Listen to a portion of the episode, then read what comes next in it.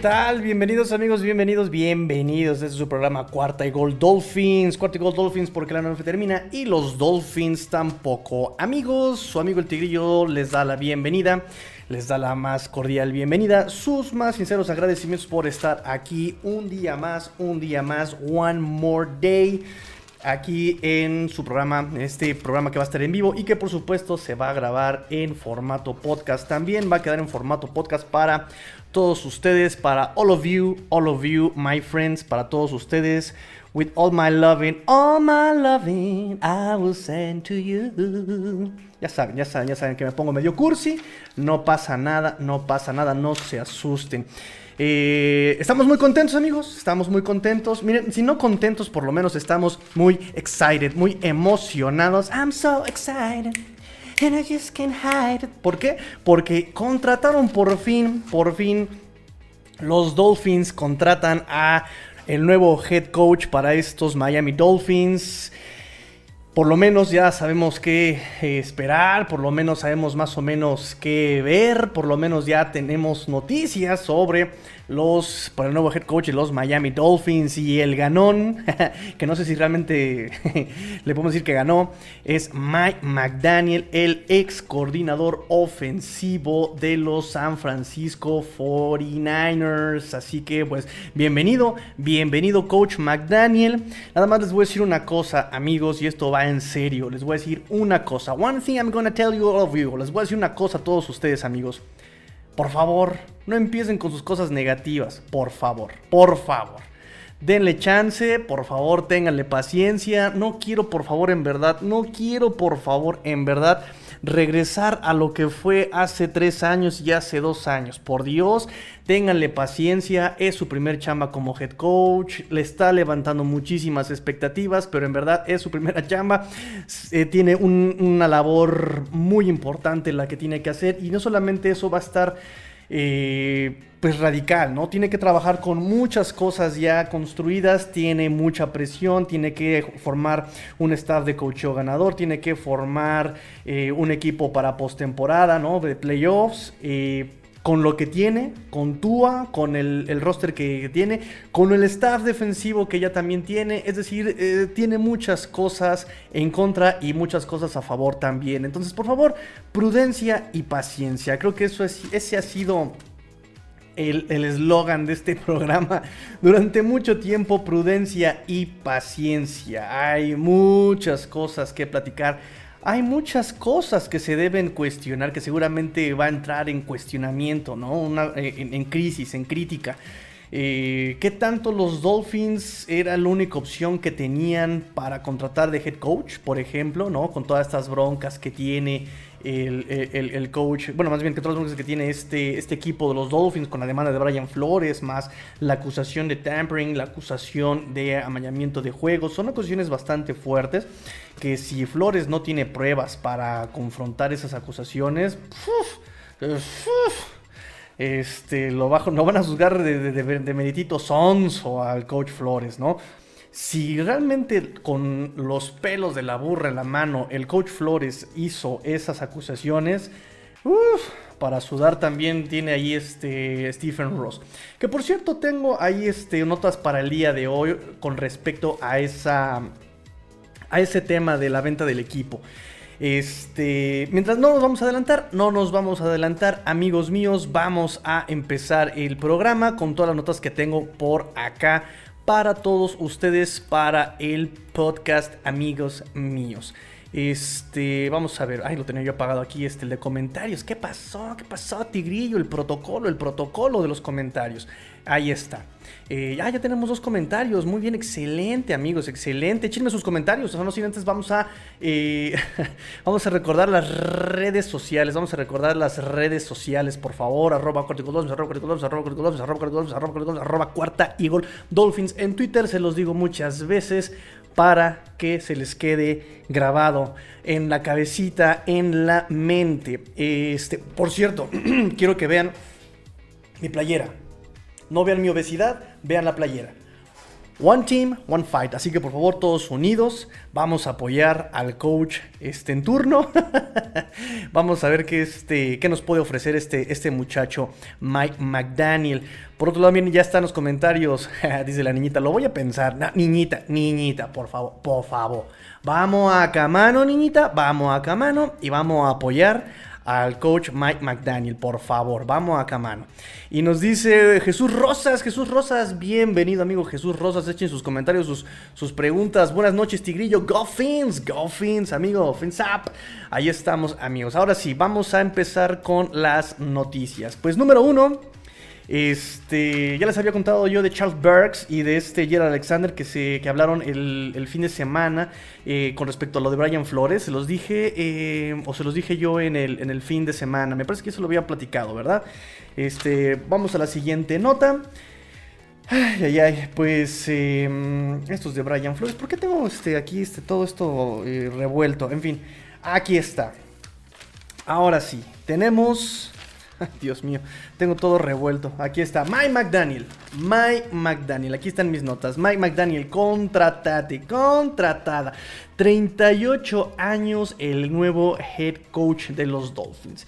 Eh, coach durante 14, no, perdón, es el coach número 14, va a ser el coach número 14 de estos Miami Dolphins contando los interinos, 11 sin contar a los head coaches interinos. Fíjense, eh, iba, a ser... Era una cosa bien, bien interesante, eh, Brian Flores, porque él contaba como el coach 13, ¿no? Ese número cabalístico de los Dolphins. interesante lo que puede pasar según la cábala, ¿eh? Con el coach Brian Flores. En fin, Mike McDaniel se convierte en el coach 14 contando los interinos, 11 sin contarlos.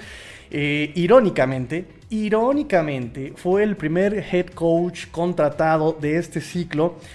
Eh, catalogado, etiquetado como minoría. Y todo el mundo se preguntará, pero pues si yo estoy más moreno que él, eh, lo entiendo, lo entiendo, lo entiendo, pero su padre es afrodescendiente y pues cuenta como... como, bueno, en inglés usaron la palabra birracial, no creo que exista la palabra birracial en, en español, alguien por ahí le llamó mulato, podría ser, pero pues no queremos que se escuche con el, término despectivo, ¿no? Entonces, bueno, le vamos a llamar como en inglés biracial, birracial, por su padre. Eh, es irónico que esté Dolphins enfrentando esta demanda por racismo, la NFL esta demanda por racismo y el primer head coach que contrate en los Dolphins sea el primero, eh, eh, el, primero que cuente como minoría, ¿no? Interesante. Por ser este coach eh, que cuenta como minoría, los 49ers van a recibir dos terceras rondas, picks, dos, dos picks de tercera ronda compensatorios por haber, y ojo, y, muchos dicen, pero ¿por qué no lo recibe Miami si Miami lo contrata? Es premio por desarrollar a este head coach que tenga eh, la capacidad de llegar como eh, a ser promovido a head coach, no tanto por quién lo contrate, sino por quién lo desarrolla, por quién lo desarrolla. Entonces, por eso los 49ers son los ganones y se llevan dos terceras rondas compensatorios para el siguiente draft. Eh, este Mike McDaniel, como ya saben, y si no lo saben, se los cuento, se los platico viene del árbol genealógico coacharil de Mike Shanahan. De Mike Shanahan eh, desde los Broncos de Denver del 2005. Eh, lo vamos a ahondar un poco más adelante el tema. Conoce a Sean McVay. De ese árbol genealógico viene Sean McVay, que ya es head coach y está en el supertazón con Rams. Me parece que es su segundo supertazón. El primero lo perdió contra Brian Flores. Saludos a Brian Flores. yo sé que lo odian, yo sé que lo detestan. No importa, no importa, no importa. Aquí somos tolerantes y respetamos su opinión. Este, obviamente también viene del árbol genealógico de Matt LaFleur, de los Packers, que también es head coach. Compitió por este, el pase al Super Bowl hace dos semanas. Eh, Kevin Stefanski con los Browns, también head coach. Kyle Shanahan, head coach de los 49ers, por supuesto. Y ya vamos a andar también Kevin Stefanski y por Gary Kubiak también este, conoció a Gary Kubiak. Pero bueno, eso lo vamos a ver más adelantito. Eh, me parece que Miami fue el único que entrevistó a este Mike McDaniel. Y a eso me refiero con que hay muchos cuestionamientos. ¿Qué tanto fue la única opción de los Dolphins? ¿Y qué tanto... ¿Y qué tanto era realmente el elegido por los Dolphins, ¿no? Porque a final de cuentas los finalistas habían sido justamente este Kellen Moore, el coordinador ofensivo de los Dallas Cowboys, pero, pero... Eh, Jerry Jones, muchísimo antes de que llegara la entrevista de este Kellen Moore con los Dolphins, había dicho, ah, pues sí, se va a quedar con los Cowboys, los, los, los vaqueros de Dallas. Y le preguntaron, bueno, pero porque usted quiere o porque Kellen Moore quiere. Y él dijo, no, pues porque Kellen Moore quiere quedarse. Entonces fue como de... Realmente quería estar en los Dolphins. bueno, ¿qué tanto fue la opción, la única opción que les quedaba? ¿Y qué tanto fue realmente que que, que, era el elegido por los Dolphins, no realmente alguien que, que lo escogiera. En fin, eh, de la personalidad es más extrovertido, obviamente es un cambio radical con respecto a Brian Flores. Brian Flores sabemos que era muy hermético, Brian Flores era muy hermético. Eh, se guardaba todo para él. Entendíamos, o por lo menos yo entendía el concepto del por qué Brian Flores se guardaba tanto ese, esa información. Él decía que cada detalle, cada palabra que tú dijeras, el rival lo puede tomar como alguna señal, puede hacer deducciones, puede descubrirte en cualquier cosa. Eh, yo lo entiendo. Viene también pues, Brian Flores de, de, Bill Belichick y aparte del Bronx, un contexto difícil. Entiendo por qué el hermetismo no me generaba mayor problema, ustedes lo saben, pero bueno, tenemos a este Mike McDaniel que es todo lo contrario, es lo opuesto en ese sentido, es súper extrovertido, tiene una lengua muy larga, se la pasa hablando, se la pasa hablando y dando detalles de todo lo que pasa en los juegos, por ejemplo. ¿eh? Eso también explica, da mucho detalle de, lo que está diciendo él en los partidos, de lo, de, lo de lo que pasó en los partidos, de sus esquemas, del por qué exige, del por qué pide, del por qué. Entonces, va a ser interesante y pues va a ser, imagínense todo lo que podemos sacar de sus conferencias de prensa eh, de este Mike McDaniel. Da muchos detalles de sus esquemas en conferencias y, bueno, de esquema. Yo creo que esto también es muy interesante, amigos. Yo creo que esto es muy, muy interesante para todos. El esquema. Tú, ustedes me dirán, Tigrillo, Tigrillo. Eh, ¿Cuál va a ser la diferencia entre lo que vimos con Brian Flores y lo que podemos ver con Mike McDaniel? A diferencia de Brian Flores, él era un coach completamente, pues sabemos, defensivo. Ahora Mike McDaniel es un coach completamente ofensivo. Teníamos ciertas pautas de lo que podíamos ver con Brian Flores en la defensiva porque él mandaba las jugadas. Sin embargo, él no era el coordinador defensivo de los Patriotas cuando fue contratado por los Dolphins. De este lado, ya llevamos, por ejemplo, ya llevamos cuatro años con Mike McDaniel en los controles de estos San Francisco 49ers ya tenemos más o menos la pauta de lo que puede hacer este Mike McDaniel, de lo que ha sido su desarrollo durante la NFL y el toque que ha tenido con eh, la gente que, con la que se ha rodeado este Mike McDaniel. Por ejemplo, eh, movimientos pre-snap, mucho movimiento pre-snap, lo, vimos con San Francisco. Eh, su estilo, mucho, mucho movimiento, de, mucho bloqueo pull de la línea ofensiva. En español, muchos coaches le llaman alcanza. Eh, ahorita les platico más o menos. Mucho juego por eh, acarreo por outside zone. Mucho, mucho acarreo por zona. Digo, esto es común en la NFL, pero eh, es lo que más se usa en la NFL, pero sí los 49ers con, de la mano de Mike McDaniels se atascaron de outside zones este, los corredores. un juego que por lo que sabemos de Mike McDaniel, que aprovecha a sus jugadores, por ejemplo a Divo Samuel, por ejemplo al sonso de Guapopolo, Mm, la sonrisa hermosa de Jimmy G. Ay, ya cállenme, ya cállenme. este. Entonces, si yo el off-season pasado, con las características del roster de los Dolphins, yo esperaba ver un, una ofensiva muy versátil, teníamos a un Jalen Waddle, que puede correr en corto, que puede obviamente por su velocidad correr en, profundidad.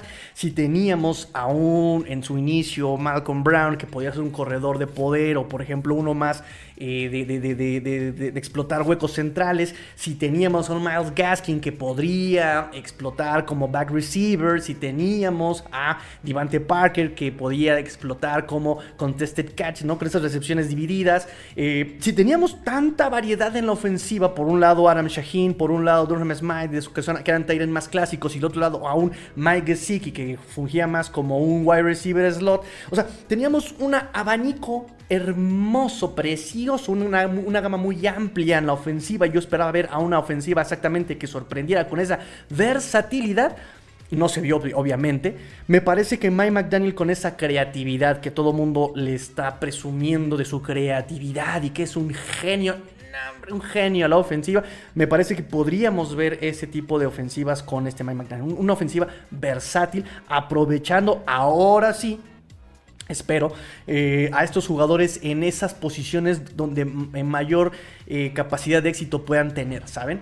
Podemos ver, por ejemplo, a un Miles Gaskin que ya sabemos que no va a correr por centro de los tackles, no va a correr por el centro, lo podemos ver explotando tal vez como a Matt Breed en su momento, ¿no? En San Francisco, ¿saben? Podría ser, espero que así sea. Por un lado, podemos ver ya jugadas con un bloqueo de línea muchísimo más apto, muchísimo más capaz, muchísimo más adecuado. Esa es la palabra que busco, muchísimo más adecuado el bloqueo de línea, ¿no? Vemos eh, con los Dolphins, vimos mucho hombre contra hombre, que yo les decía que es algo muy básico, un bloqueo de línea muy, muy, muy básico, muy de... Uh, este equipo se llamaba Tigrillos, justamente. ¿Qué, qué, qué, qué coincidencia? Se llamaba Tigrillos allá en la Ciudad de México en los años 90, hace, hace realmente poco, no, 80s, 90s ese equipo, ya no existe, ese equipo eh, los ponía uno contra uno. Sí, o sea, tú ve y rómpele la mouse al que tengas enfrente, ¿no? Y eso es mucho lo que hacía eh, eh, estos Dolphins, ¿no? Uno contra uno, frontal y, listo, ¿no? Con el paso del tiempo, en la temporada pasada, poco a poco empezamos a ver otro tipo de esquemas de bloqueo más adecuados, ¿no? Este, bloqueos de alcanza en las outside zone, bloqueo de trampa, un poquito más de variedad en los esquemas de bloqueo insuficientes por supuesto, ¿no? En fin, me parece que eh, podemos ver este tipo de eh, esquemas de bloqueo de la línea ofensiva muchísimo más variado con este Mike McDaniel, que ya por lo menos en teoría sabe lo que hace en la ofensiva. Eh, sabemos también que el juego terrestre de los 49ers, donde él tuvo mucho peso y mucho que ver, eh, fue de los mejores en estos últimos eh, tres años. Fue top el juego terrestre desde 2019. De hecho, 2019, 2021 ha sido de los mejores juegos terrestres de la NFL, eh, el, de 49ers. Y ustedes me preguntarán, Tigrillo, necesitamos un corredor en primera ronda. y yo me río malévolamente porque no esperen un corredor en primera ronda de los, por parte de los Dolphins en este draft, porque eh, algo muy interesante de este señor Mike McDaniel de 38 años es que sus líderes corredores nunca fueron eh, corredores de primera ronda, segunda ronda, tercera ronda. Carlitos Hyde. Eh, este Elijah Mitchell. Fíjense, Elijah Mitchell fue drafteado, pero en sexta ronda. Jeff Wilson, Raheem Mostert y, Matt Breida eran, eran, eran undrafted free agents. O sea, fueron agentes libres no drafteados. Entonces, no esperen un running back. Eh, me parece que pueden hacer mucho con este eh, Miles Gaskin. Hay que ver cómo va a quedar la condición de contrato de Philip Lindsay, de Duke Johnson de Malcolm Brown, ¿no? Estos corredores. Eh, y por supuesto, me parece que también este año, no, no, no, no, no me parece, aseguro, este año el contrato también de Solomon termina. El único que tiene contrato ahorita es Miles Gaskin. Vamos a ver qué van a hacer estos Dolphins, pero no creo que draften, no creo que draften running back en esta en este draft, en esta primera ronda. En fin, vamos a hacer un poquito más detallado el estilo de Dolphins contra el 49ers en este 2021. Por ahí este, o me lo saqué con de Ryan Smith, que hizo una radiografía. Eh, y, muy bien detallado, ¿no? Outside zone, lo que les decía, outside zone, este, este eh, tipo de acarreo de zona, ¿no? Se le llama de zona. ¿Cuál es el, el outside zone? Simplemente la línea, si, si, si, si, esta es la línea de bloqueo, ¿sí? Y el coreback está aquí, ajá, no va a ser esto, sino va a ser esto. Va a ser una cortina de bloqueo. Y este es, este es el bloqueo de pool, ¿sí? Este es el bloqueo de pool, ¿no? Que en español le llaman alcanza. Alcanza. O sea, vas a bloquear al. te vas a deslizar hacia uno de los, hacia uno de los lados, tratando de alcanzar al defensivo que tienes del otro lado, por supuesto. Eh, los 49ers fueron el lugar número 6, número 6 NFL en utilizar esta, esta ofensiva, este tipo de jugadas en la NFL en 2021. Número 6. Miami fue el número 27, número 27. Por otro lado, los Dolphins utilizaban más, como les decía, un bloqueo hombre a hombre. Y los 49ers eran el lugar número 23 en utilizarlo en la NFL. Y los, y los Dolphins fueron el lugar número 4 en utilizar este bloqueo. O sea, ahí ya tenemos un cambio radical de tipos de jugada entre los Dolphins de George Gatz y Eric Stottsville, que no sé qué les vaya a pasar. Tal vez los mantengan en sus puestos, pero ya de posición y no de coordinador ofensivo. Esperemos. Hagamos cadena de oración, muchachos. Levantemos nuestras manos, pidamos la energía del universo Genkidama Goku y esperemos que ya no estén con gestiones ofensivas estos señores. Digo, no tendría por qué. Este, otra cosa, lead blocker. Lead blocker. ¿Qué es el lead blocker? Es este bloqueador eh, como el fullback o el H-back. Ajá que es el que va a bloquear al corredor. Les voy, a poner un ejemplo muy sesentero, muy setentero. Formación I. ¿Cuál es la formación I? Tengo a mi línea, tengo a mi coreback bajo centro, tengo a mi fullback y tengo a mi half. ¿Ok? El fullback es el que va a abrirle terreno, va a abrirle campo, es el que va a hacer el bloqueo y atrás de él va a ir el halfback, el running back. Ese es un lead blocker. Normalmente es un fullback, puede ser un H-back, puede ser a veces hasta el tight end, ¿saben? Eh, y eh, los 49ers usaron lead blocker en el 40.3% de sus jugadas de carrera, de acarreo. Número uno en la NFL en utilizar lead blocker. Los Dolphins lo usaron solamente en un 6.5. Eh, y el promedio NFL con un lead blocker es 11. O sea, los Dolphins estaban muy abajo del promedio NFL en usar lead blocker. Eh, jugadas de pitch.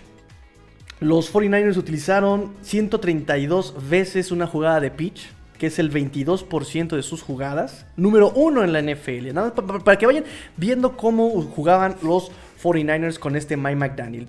estoy hablando de números del 2021, por supuesto. Y los Dolphins, jugadas de pitch.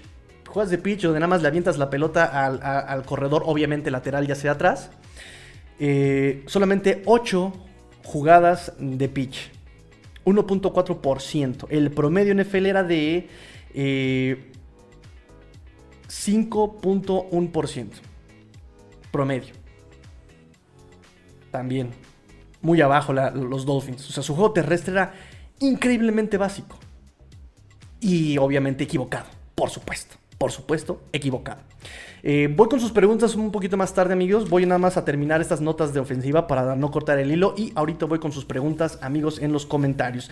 Este. Formaciones con dos corredores. Personal 20, personal 21. San Francisco, 317 jugadas con dos corredores. Segundo lugar en la NFL. Un 25% de esas carreras fueron con dos corredores. Miami solamente 72 el, 6%. El promedio NFL, el 10%. También en esa variante Miami está súper abajo del promedio. Eh, primeras oportunidades por acarreo. San Francisco, 144 primeras oportunidades logradas por acarreo. Número 5, Miami, solamente 86, el lugar número 30 de 32. Movimientos pre-snap, que es lo que les decía en su estilo. Los San Francisco 49 el 81% de sus jugadas, casi 82, número uno en la NFL, eran con pre-movimiento, pre-movimiento pre-snap. Dolphins solamente el 60%, 57%, número 10 en la NFL. No están tan desiguales ahí, son top 10, número 1, número 10. Vamos, esperamos seguir con ese tipo de movimientos que le da mucha variedad a la ofensiva, le da mucha versatilidad a la ofensiva, le da mucha, eh, obviamente es más complicado que la defensiva pueda ajustar en un movimiento pre-snap, ¿no? Tienes que ajustar a la defensiva, tienes que agarrar mal parada a la, defensiva, entonces ahí eh, vamos a esperar a que sigan con ese tipo de tendencia. Formación pistol. Formación pistol, ahí sí, por ejemplo, Miami jugó 131 veces con pistol y eh, San Francisco solamente 17 ocasiones en formación pistol, pero aquí ojo, Garópolo no necesita tanto formación pistol. Y también eh, me parece que los corredores no necesitan tanto esta formación pistol en San Francisco. Puede también generar esta tendencia en los Dolphins. ¿Qué es la formación pistol? Si no lo saben, se los platico. La formación pistol, justamente, es, y para la próxima, si estoy teniendo aquí el video, ¿por qué no hice jugar? Ay, niños, ay, niños, niños. aprovechaba yo aquí la cámara y les ponía la formación pistol. Este, formación pistol, tienes, tienes a tu coreback lejos de la línea de golpeo, como lo que le llaman en escopeta, en shotgun. La diferencia es que en shotgun tienes a tu corredor lateral, tienes a tu corredor lateral. En pistol lo tienes atrás. Esa es la diferencia. Entonces, ¿eso qué te permite? Número uno, el shotgun se forma eh, o, generaron la formación pistol, eh, shotgun para que el coreback pudiera leer con más amplitud a los defensivos sin tener que estar agachado, sin tener que tener tan cerca a los defensivos, ¿no? Entonces, desde atrás puedes leer perfectamente, ¿sí? Pero el running back tiene menos distancia para generar aceleración y tiene menos tiempo de reacción, por supuesto. Eh, la formación pistol justamente es para darle la oportunidad también del corredor de obtener más aceleración y mayor oportunidad de lectura. Es la formación pistol. Y por las jugadas que utilizaba San Francisco no era tan necesaria la formación pistol. Dolphins sí necesitaba un poco más la formación pistol. ¿sí? Necesitaba eh, que el corredor pudiera leer mejor, eh, tener más aceleración para los bloqueos, que de todas maneras fallaron eh, miserablemente. Entonces me parece que por eso la formación pistol no era tan necesaria con los San Francisco 49ers. RPO.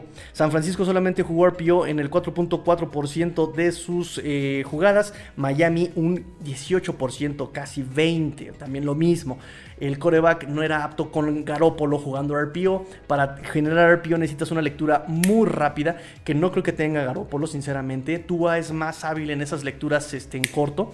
Eh, sus, wide receiver también reaccionaban muchísimo mejor en corto. Jalen Waddle, eh, el mismísimo Divante Park reaccionaba muy bien en corto, lo cual a mí me sorprendió gratamente. Albert Wilson me parecía que podía haber generado ahí una reacción rápida. No lo, no, no lo vimos tanto. Algunas dos, tres jugadas a lo mucho en toda la temporada. Eh, me parece que aquí sí vamos a tener que seguir y continuar con el, con el, con el esquema de RPOs con Tua.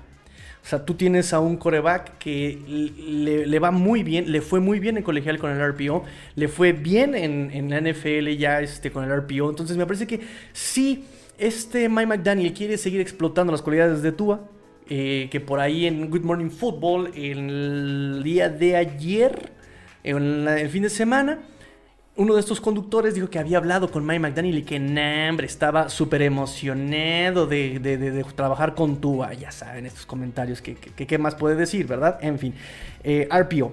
Entonces vamos a seguir con esa tendencia, aunque los San Francisco 49ers no lo utilizaban mucho. Eh, play action. Aquí es una cosa súper interesante en el play action. Se sabe, o el libro te dice, que para tener un buen play action necesitas un buen juego de carrera. Eso es lo que te dice el libro. ¿Sí? Porque si tú no tienes un buen juego de carrera, los defensivos simplemente se van a abrir.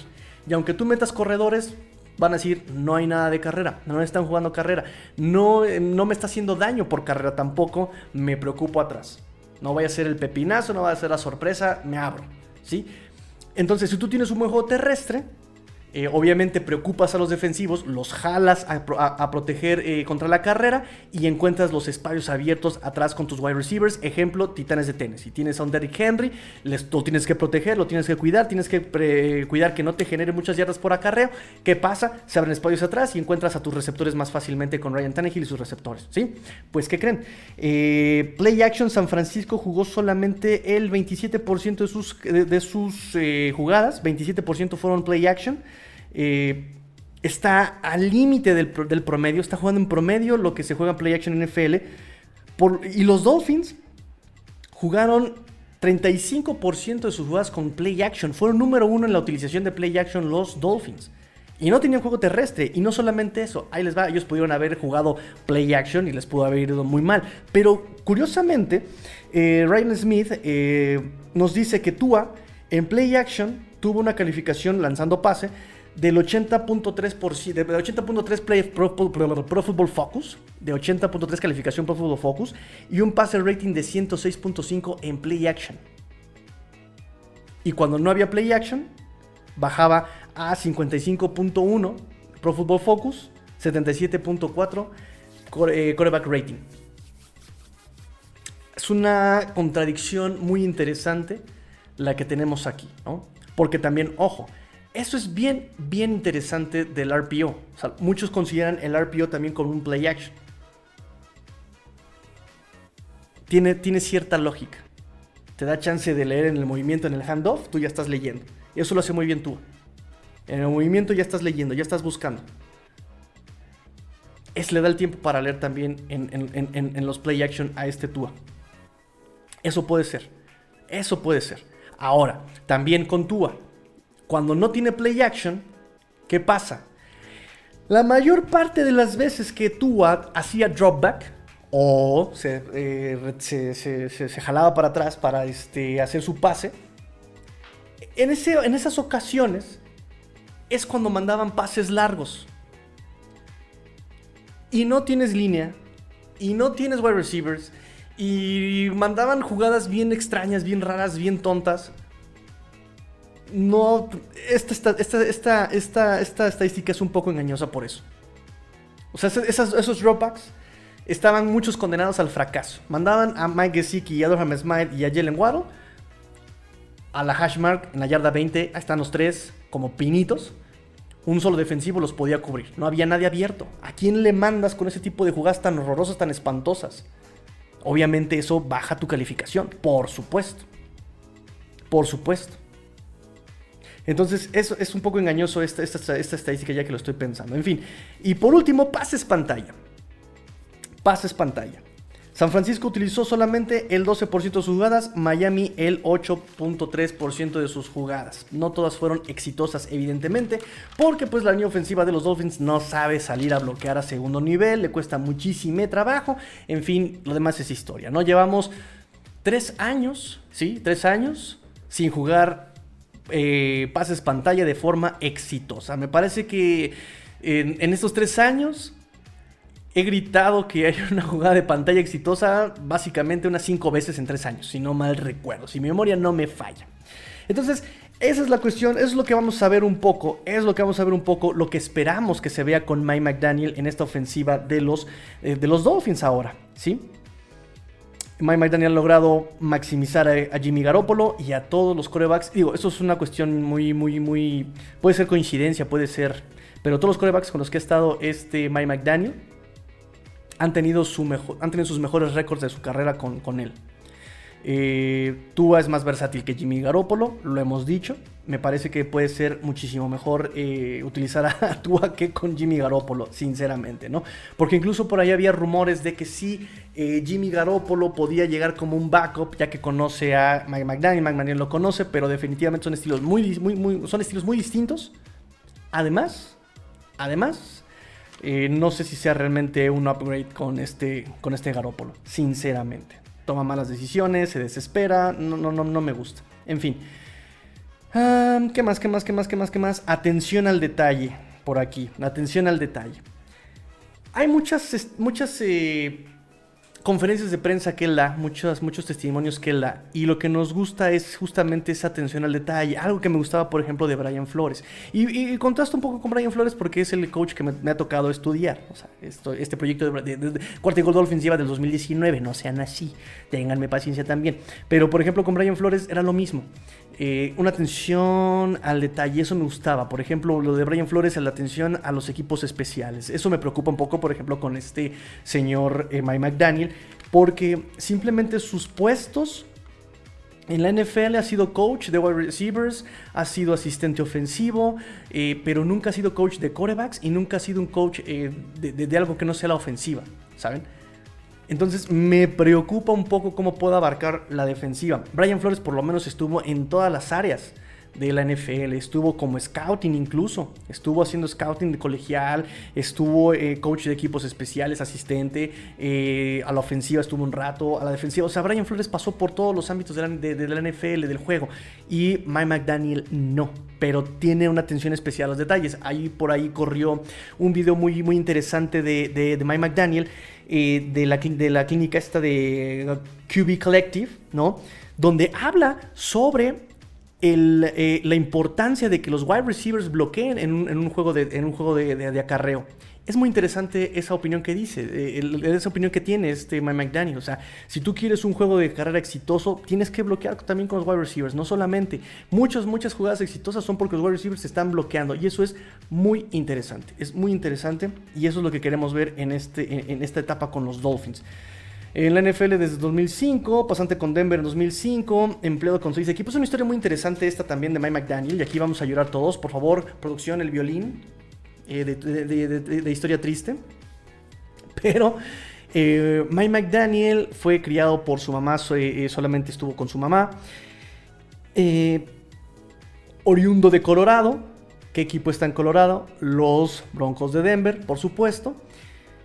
Cuando él tenía 10 años se iba en su bicicleta a buscar a los jugadores, a ir a sus instalaciones de entrenamiento de los Broncos de Denver, a que le firmaran sus balones, a pedir firmas. una historia muy bonita. Se hizo amigo del encargado de video de los Broncos.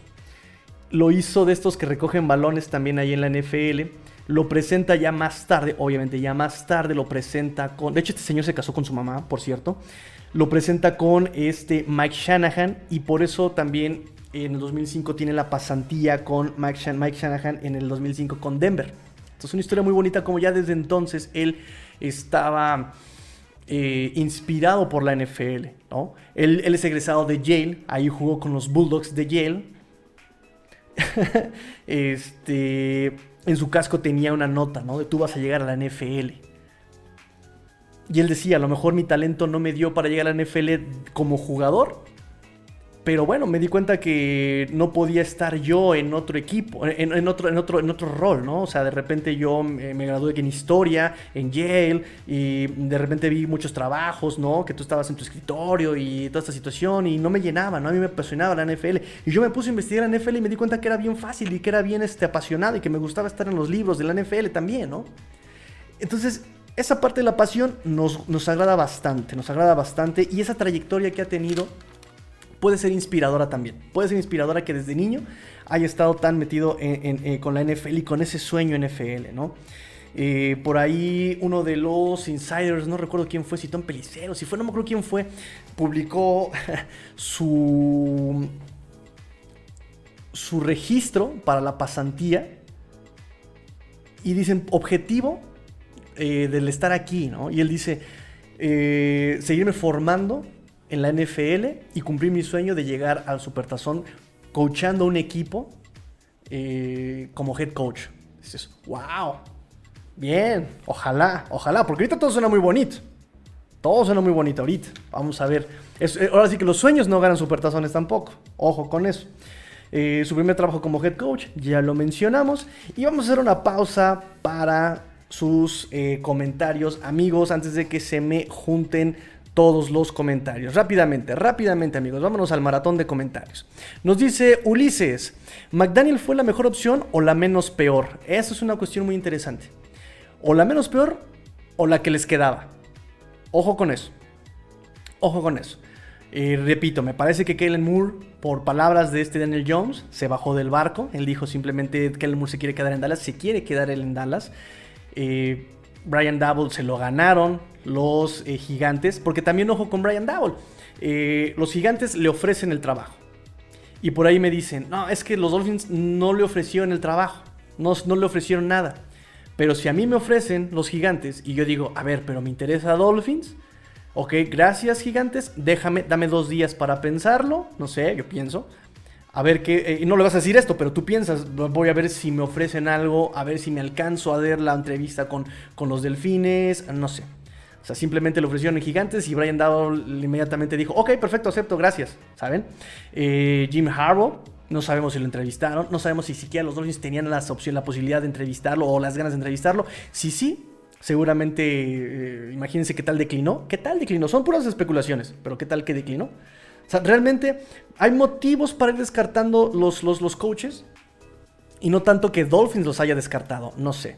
Eh, entonces, quiero pensar, de cualquier forma, me parece que también los Dolphins, uno de los motivos por los que contrata Mike McDaniel también es como para darle gusto al pueblo. Porque era de los más pedidos, entre Brian Double, Jimmy Harbaugh y Mike McDaniel, era de los más pedidos, eh, era de los más pedidos. Eran los tres más pedidos en, en la fanaticada Dolphin. Entonces, por lo que está atravesando Dolphins, es ok, lo contrato, este, tengo al pueblo quieto, tranquilo por lo menos, que se le olvide un momentito por lo que estamos pasando y, vemos, ¿no? Entonces, eh, muchas cosas ahí apuntan. Nos dice Juan Pablo, Juan Pablo, ya llegué, nos dice Juan Pablo.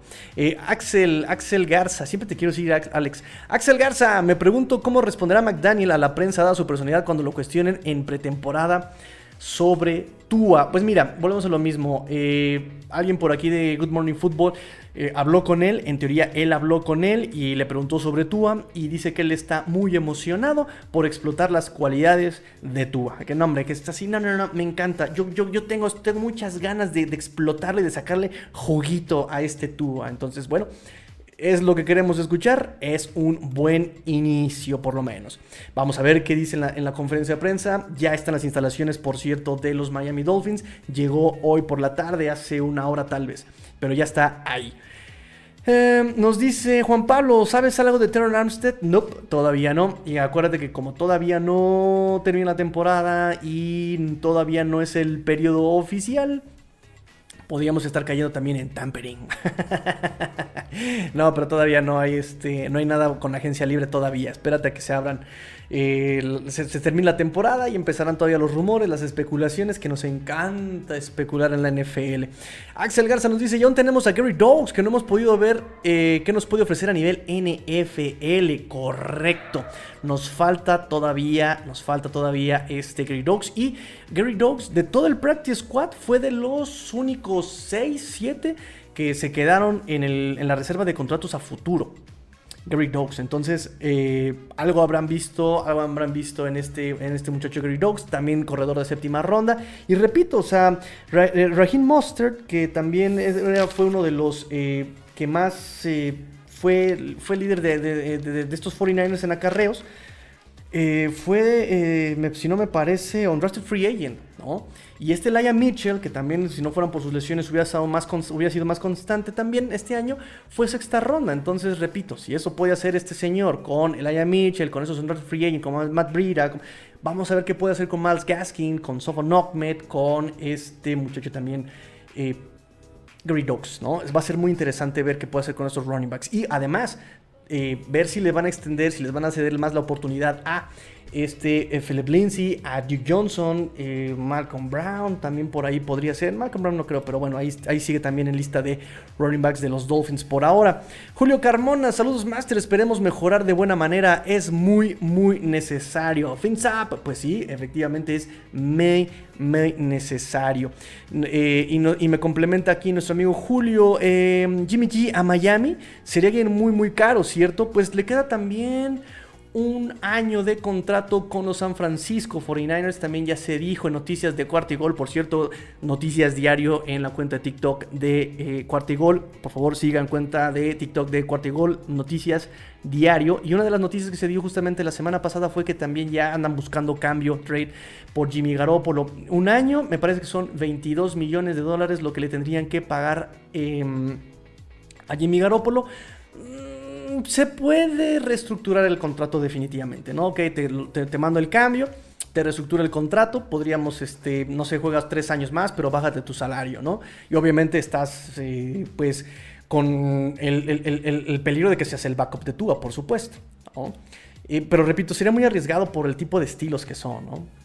En algún momento lo hemos platicado aquí y lo he platicado con, este Rudy Jacinto también, ¿no? Y me parece que eh, Mariota encajaría mejor en este equipo por el estilo, por incluso hasta la, nacionalidad, ¿no? De dónde vienen los dos. Me parece que. Y, podría encajar mucho, mucho mejor este Mariota, ¿no? Me gustaría, me gustaría ver a Mariota. Eh, nos dice Axel, eh, hablabas de que McDaniel solo ha coachado en ofensiva, pero si logra armar un buen staff de cocheo, cosa que nunca hizo Flores, no creo que tengamos problemas con eso. Esa es la cuestión. Esa es la cuestión también, porque a final de cuentas, aunque lleva mucho tiempo... Aunque lleva mucho tiempo en la NFL, son 14 eh, años. 14 años. 14 años en la NFL se ha rodeado de gente muy interesante, pero no sé si tenga exactamente la vara alta como para traer gente acá, ¿no? Y bien, justamente vamos a entrar, vamos a entrar en ese tema. Egresado de Yale, 2005 pasante con Denver, del 2006 al 2008 asistente ofensivo con Houston, con Gary Kubiak. Eh, tres años de, se, salió de la NFL, pero fue a ser coach de running backs en la United Football League con los, eh, ¿cómo se llama ese equipo? Los eh, Mountain Lions, los Mountain Lions. Y, ahí estuvo tres años como coach de running backs, tres años como asistente ofensivo y coach de wide receivers con Washington. Eh, ahí fue donde conoció a Matt LaFleur, a Sean McVay, al hijo de, Shanahan, Kyle Shanahan, que ahí era el coronel ofensivo. Y luego, 2014, asistente ofensivo en Cleveland. 2015-2016, asistente ofensivo en Atlanta. 2017-2020, coordinador de San Francisco de juego terrestre. Y 2021, coordinador ofensivo ya de la ofensiva de, en general de los San Francisco 49ers. Pero si se dan cuenta, nunca fue coach de coreback ni siquiera. Eh, ni de tight end, ni en otro tipo de situaciones. Entonces, aquí, ¿cómo va a desarrollar a Tua? Exactamente, juega un rol muy importante el staff de coacheo de, que lo vaya a rodear, exactamente. Porque necesitas desarrollar a Tua. Y Charlie Fryer, que lo habían traído justamente para eso, pues ya lo despidieron. Entonces, ojo con eso. Ojo con eso. Como nota adicional, 14 años de experiencia en FL. Es el segundo lugar de los coaches con más experiencia en la historia de los Dolphins. El que más experiencia tuvo antes de ser coach de los Dolphins fue justamente George Wilson con 18 años en la liga antes de ser head coach de los Dolphins. Ustedes recordarán quién es George Wilson y si no se acuerdan, George Wilson es el primer head coach de los Miami Dolphins en el 66. Él es el que tiene más experiencia. Vamos a ver qué más, qué más, qué más, qué más tenemos por acá. ah, sí. Rumores. El Sun Sentinel, por parte de Mark Kelly, dice que él quiere estar hablando de, su staff de cocheo. Dice que podría estar tras Vic Fangio para su corredor defensivo. Por otro lado, por otro lado, este Rapoport afirmó que este Mike McDaniel está muy contento con el coach, eh, con el staff defensivo, incluido Josh Boyer. Lo cual también, repito, sería un poco lógico. Sería un poco lógico que si la defensiva está, está funcionando bien, ¿para qué lo cambies? Pero el riesgo es trabajar con gente que no conoces, que no te conoce y que pues no sabes cómo trabajen y cómo se vayan a llevar en conjunto. Eso va a ser también uh, un puntito a analizar, a estar al pendiente cómo se llevan estas personas que no se conocen. Mm, ¿Qué más? ¿Qué más? ¿Qué más? ¿Qué más? ¿Qué más? Ya vamos a terminar, amigos. Ya vamos a terminar. Déjenme sus preguntas, déjenme sus comentarios. Ah, sí. Esto no tiene nada que ver, pero Will Fuller posteó por fin, después de que había dio de baja su cuenta en Instagram, y posteó una foto con la mano vendada. O sea, eran ciertas, eran ciertas las, los rumores de que estaba lesionado. Pues, ¿qué se hizo en el dedo, Dios? O sea, ya lleva un año, no se puede lesionar, no se puede curar del dedo. Se lo partió en miles de pedazos o qué pasó, no sé, pero bueno. Y ustedes dudaron de Will Fuller. Muy mal, muy mal por ustedes. Yo no dudé, yo sabía que se iba a lesionar. yo sabía que se iba a lesionar. En fin, entonces, fíjense bien, eh, los puntos a favor de esta trayectoria de Mike McDaniel y con esto cerramos el programa, amigos míos, a no ser que ustedes manden por ahí sus últimas preguntas.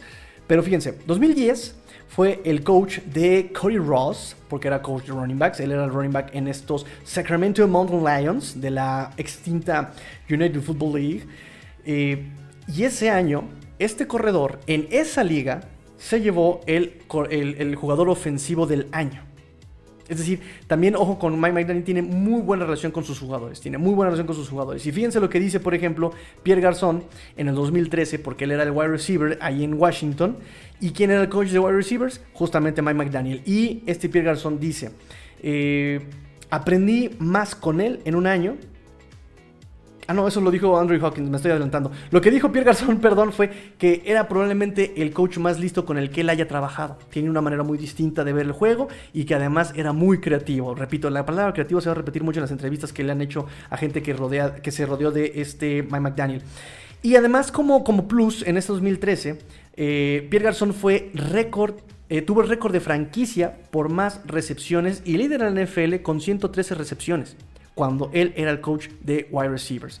En el 2014, un año después, fue coach de wide receivers en Cleveland y ahí fue Andrew Hawkins, Andrew Hawkins, que tuvo su récord de su carrera en más recepciones con 63 recepciones y 824 yardas. O sea, también de, de la mano de eh, su coach de wide receivers logró romper su propia marca en su carrera. Y él dijo, aprendí más con él en un año que con cualquier otro coach, dijo Andrew, Andrew Hawkins.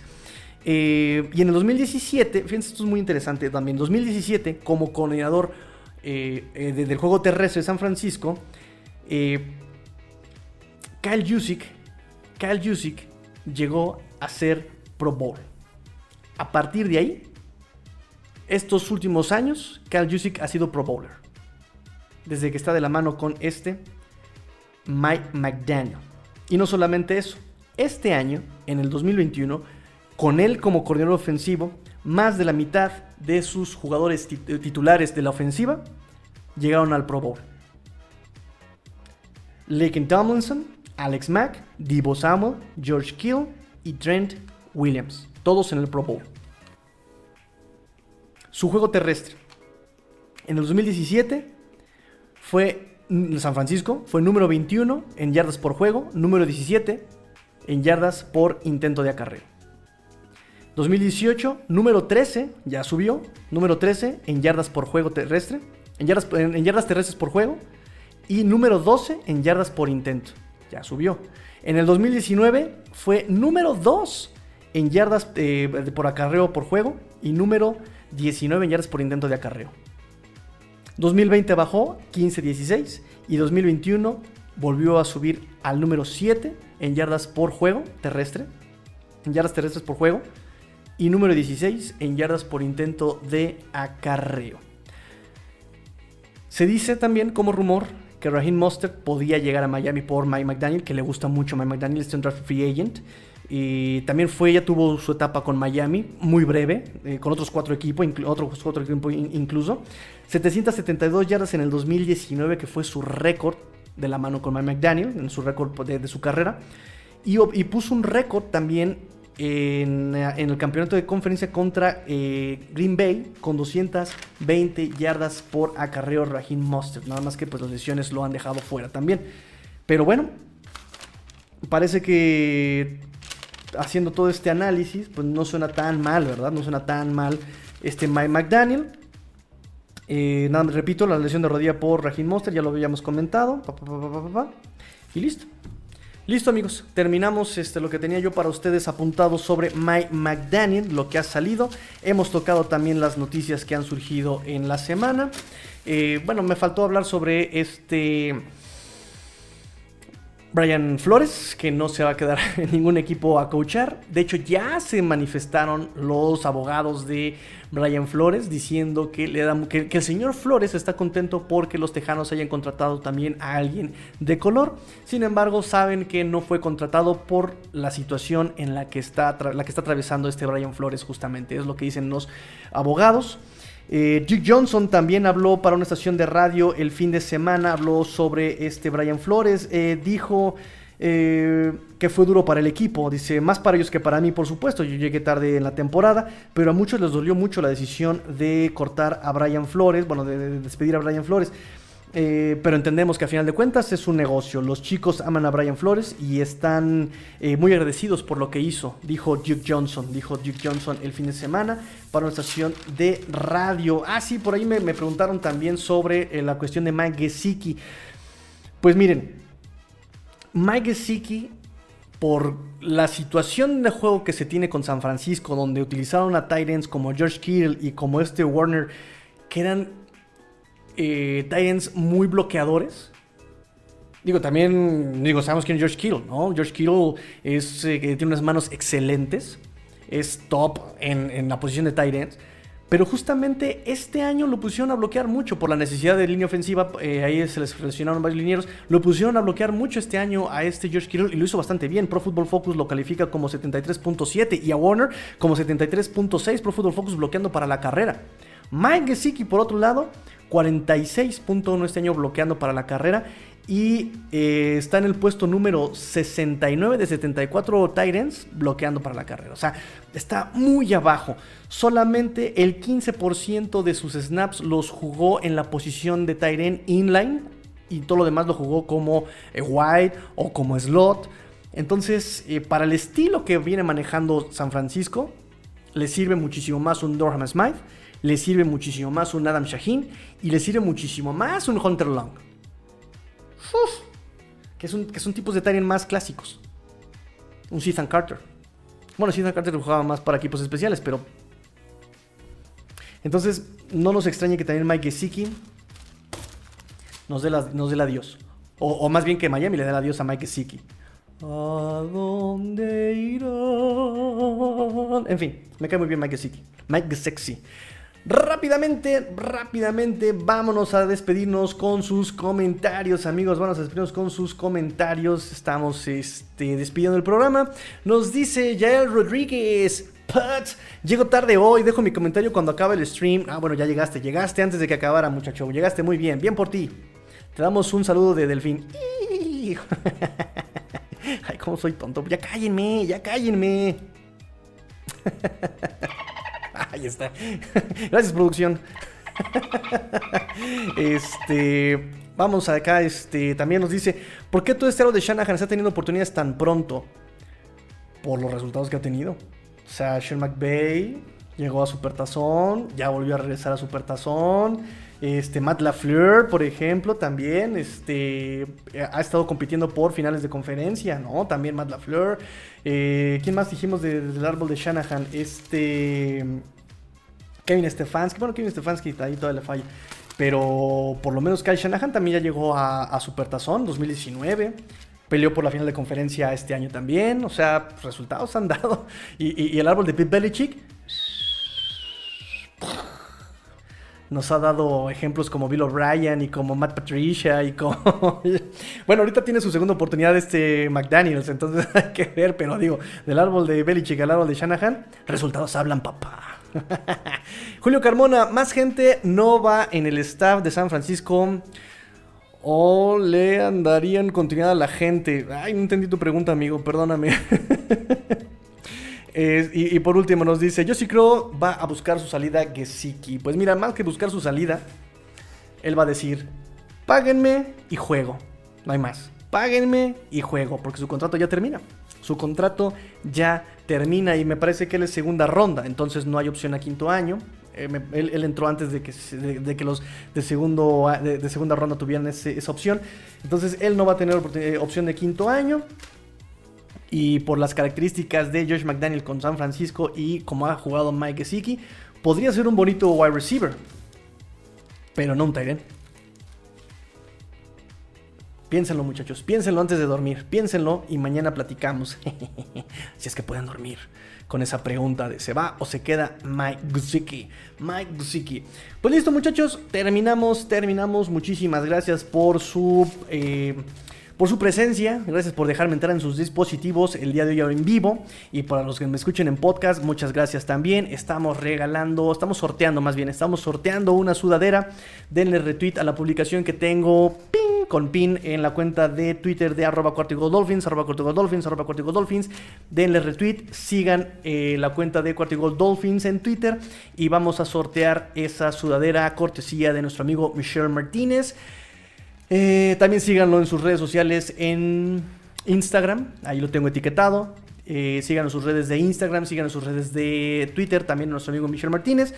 Eh, sigan las redes de Cuartigol NFL, contenido NFL diario, amigos, para que estén informados todo, todo, todo el tiempo. Así que, pues nada, pórtense mal, cuídense bien, sean el cambio que quieren ver en el mundo. Esto fue Cuarta y gol Dolphins porque la NFL no termina y los Dolphins tampoco. Fins up. Tigrillo fuera.